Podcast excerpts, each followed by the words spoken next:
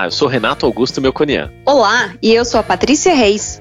E esse é o Comercast, podcast de conteúdos do setor elétrico. Toda semana entrevistamos um especialista da Comerc sobre um assunto que está em alta e também falamos as principais notícias do setor. Neste episódio vamos falar sobre redução, compensação e neutralização de carbono. Carbono neutro, descarbonização da economia e neutralização de carbono. Todas essas expressões estão na agenda global com foco em sustentabilidade e convergem para o mesmo ponto a busca por alternativas para evitar as consequências das mudanças climáticas, provocadas pelo excesso de emissão de poluentes, como o dióxido de carbono. É por isso que a descarbonização da economia é uma pauta tão urgente para o planeta. Esse é um dos passos fundamentais para que o mundo consiga cumprir as metas previstas no Acordo de Paris, o compromisso firmado entre 195 nações para a redução das emissões de gases de efeito estufa. No dia 20 de maio, o governo federal publicou um decreto para regulamentar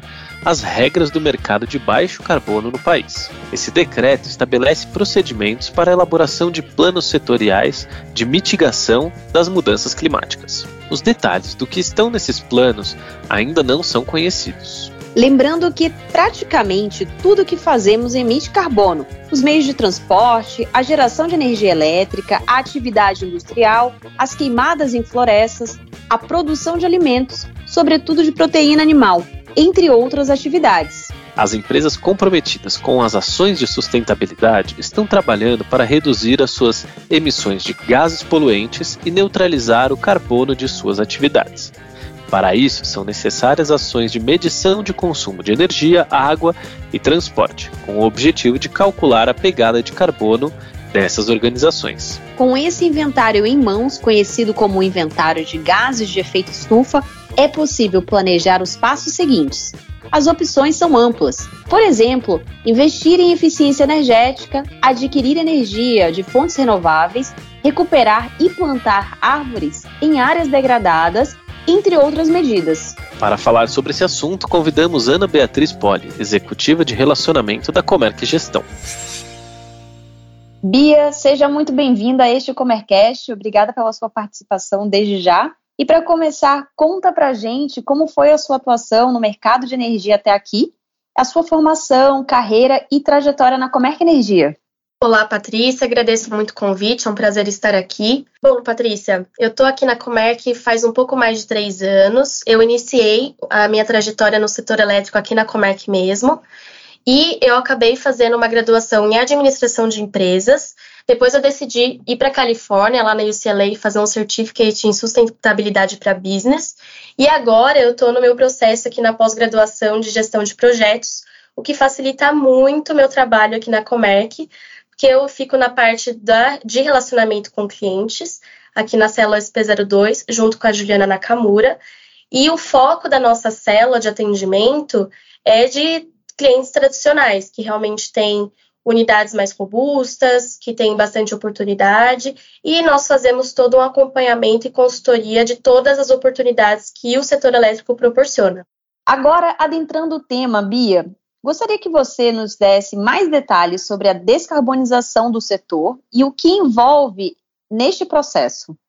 Bom, acho que antes de tudo, a gente tem que comentar que as mudanças climáticas são um dos maiores desafios atuais e a preocupação social sobre elas aumenta a cada ano, né?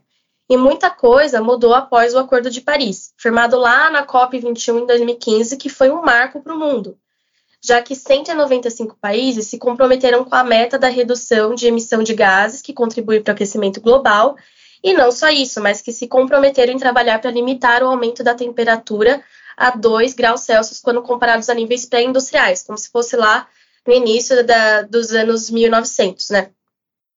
E um dos meios para limitar esse aumento é através da descarbonização, que é um processo de redução das emissões de carbono, principalmente o CO2, nas atividades industriais, cotidianas, sendo que o primeiro desafio da descarbonização, de acordo com o próprio Fórum Econômico Mundial, é a transição energética, que vai muito de realizar uma mudança completamente estrutural que elimine o carbono da geração de energia, já que por ela é um caminho muito mais favorável para o encontro das metas da forma instantânea e competitiva, muito graças às várias combinações de fontes renováveis nas matrizes de geração de energia. Inclusive, até comentando sobre um dado do Ministério de Minas e Energia do segundo semestre do ano passado, do ano de 2021, podemos falar que a matriz energética elétrica brasileira é uma das mais renováveis do mundo, já que mais ou menos 83% da energia elétrica do Brasil é produzida por fontes limpas. E esse número é quase três vezes maior do que a média mundial, para você ter ideia. O que faz com que o Brasil se destaque nesse quesito e pode facilitar na participação da vanguarda aí junto a outros países importantes também. Muito legal, Bia, saber de todos esses desafios. Bom, e qual é a importância e os benefícios das ações de descarbonização para os negócios? Bom, em relação à importância, a principal é realmente a necessidade de diminuirmos a emissão de gás carbônico no meio, no meio ambiente para frearmos ao máximo o aquecimento global. Mas anda junto com ela os benefícios operacionais e econômicos e o alinhamento às práticas ESG, né? Essa sigla bastante comentada nos últimos meses no mercado, principalmente depois da pandemia porque estimula as empresas a, a, se reinventarem e buscarem por processos mais eficientes e modernos, que resultam em inovações e reduções de custos. Por exemplo, falando mais especificamente da energia elétrica, que é a nossa especialidade aqui na Comerc, os consumidores podem focar no consumo e na geração das, da sua própria energia a partir de fontes de energia renovável, como a solar, a biomassa eólica, e que usando essas tecnologias é possível se beneficiar de incentivos fiscais e econômicos, como a partir de apoios governamentais. E além do consumo da geração própria, eles podem buscar certificados de sustentabilidade para os negócios, que vão em direção ao que os stakeholders, fornecedores, clientes estão exigindo do mercado também. Bom, e como que a Comerc tem ajudado seus clientes a transformar seus negócios em operações mais sustentáveis e alinhadas à descarbonização? Aqui na Comerc Gestão, fazemos o acompanhamento e consultoria para os nossos clientes de acordo com as suas possibilidades e oportunidades, o que acaba dependendo muito do setor em que eles estão inseridos, da demanda contratada, das necessidades, enfim.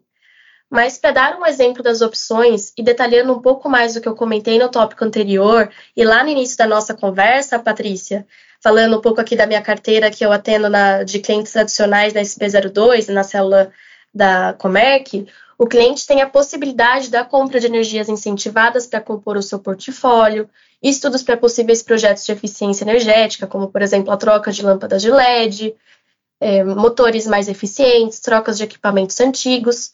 Também a aquisição de certificados de energia renovável, como o AREC, que foi até um pouco explicado pela Alessandra Lacreta no webinário da Megawatt no dia 31 de maio. Possibilidades de o cliente ser um autoprodutor, isto é, gerar a sua própria energia em loco ou de forma remota, geração distribuída para as plantas em baixa tensão ou para as de alta ou média tensão que se encontram no mercado cativo. E também temos em nosso escopo da Comerc a oportunidade da instalação de telemetria setorizada desenvolvida pela nossa empresa de tecnologia Docker 38, que essa telemetria é chamada de Zordon, né, que é a marca dela, que aí os clientes podem acompanhar mais de perto o consumo de determinadas áreas, setores em suas plantas, como na parte de ar-condicionado, maquinários, refrigeradores e assim vai. Com a intenção de se ter dados para suportar suas decisões de eficiência e redução de custo, que dá esse empoderamento e autonomia para os nossos clientes. Excelente, Bia. Vamos então para o Jabá?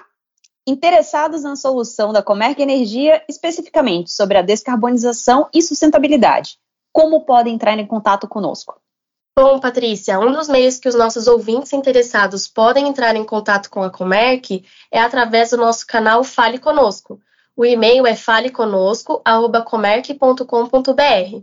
Legal, Bia. E lembrando também que quem queira conhecer mais das soluções pode também navegar em nosso site www.comerc.com.br. Bia, foi um prazer tê-la aqui hoje. Muito obrigada pela sua participação e por compartilhar tanto conhecimento com nossos ouvintes. Te esperamos aqui numa próxima. Obrigada. Eu que agradeço a oportunidade e até mais, pessoal. O governo federal publicou em 19 de maio o Decreto 11.075 de 2022, que regulamenta as bases do mercado de crédito de carbono brasileiro. O decreto refere-se à Política Nacional de Mudança do Clima mas não indica quais são os setores da economia que poderão registrar pegadas de carbono de produtos, processos e atividades. O decreto cria créditos de carbono, créditos de metano, créditos de certificados de redução de emissão de gases do efeito estufa. A governança será do Comitê Interministerial sobre a Mudança do Clima e Crescimento Verde. O segmento de geração distribuída ou geração própria de energia vem mantendo um ritmo acelerado de expansão no Brasil desde o início deste ano. Em 30 de maio, o setor ultrapassou a marca de 11 gigawatts, de acordo com a Associação Brasileira de Geração Distribuída.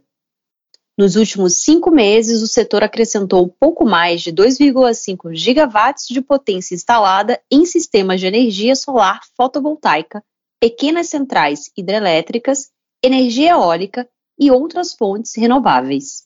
A expectativa da associação é que o ritmo de crescimento se acentue no segundo semestre entre os motivos estão os preços altos da conta de luz e o fim do período para gratuidade sobre a tarifa de uso do sistema de distribuição. De acordo com o marco legal da geração distribuída, os sistemas que tiverem o acesso aprovado até 6 de janeiro de 2023 ficarão livres do pagamento dessa tarifa até 2045. No ano passado, o consumo final de energia do Brasil retornou aos patamares anteriores à pandemia do Covid-2019. No período, o país alcançou 262,2 milhões de megatoneladas equivalentes de petróleo, com alta de 3,5 em relação a 2020, que foi um ano marcado pela pandemia. Os dados são do Balanço Energético Nacional de 2022, com base no ano anterior, de 2021. A publicação foi lançada recentemente pela empresa de pesquisa energética. O balanço também mostrou que o patamar de fontes renováveis na oferta interna de energia do país recuou de 48,5% em 2020 para 44,7% no ano passado. Essa redução, segundo o EPE, foi motivada pela queda de oferta de energia hidráulica, associada à escassez hídrica e ao acionamento das térmicas. A Argentina está se preparando para o inverno que se aproxima Segundo a comercializadora de energia Tradner, o país vizinho elevou cerca de 250% a importação de energia elétrica do Brasil, a fim de suprir suas demandas energéticas no período mais frio do ano, que vai até setembro. A Tradner é responsável pela venda da energia argentina, que desde o início de maio vinha importando volumes da ordem de 480 megawatts médios. Nos últimos dias, a transação passou para 1.200 megawatts médios, esse patamar muda a cada dia, de acordo com as necessidades do comprador. A Argentina compra energia pelo mercado livre a partir de usinas térmicas que não estejam em operação no momento do pedido. A Comerc Participações anunciou em 23 de maio que a sua subsidiária Ares 2 assinou o contrato com o BTG e Energia Global para aquisição de quatro usinas de geração solar fotovoltaica em fase final de construção. O valor de aquisição foi de 200 milhões de reais. Os ativos localizados no estado de Minas Gerais somam 28,5 megawatts pico de potência e serão incluídos no portfólio de geração distribuída da companhia. Segundo a Comerc, a aquisição das sociedades de propósito específico faz parte de sua estratégia em aumentar a atuação no setor de geração distribuída. A efetivação da operação ainda depende da aprovação do Conselho Administrativo de Defesa Econômica. Para ficar informado sobre as notícias do setor, acesse megawatt.energy. E para conhecer mais sobre as soluções de energia que oferecemos, acesse comerc.com.br. Siga-nos também nas redes sociais. Estamos presentes no LinkedIn e Instagram, arroba Comerc Energia. Até, Até a, a próxima. próxima.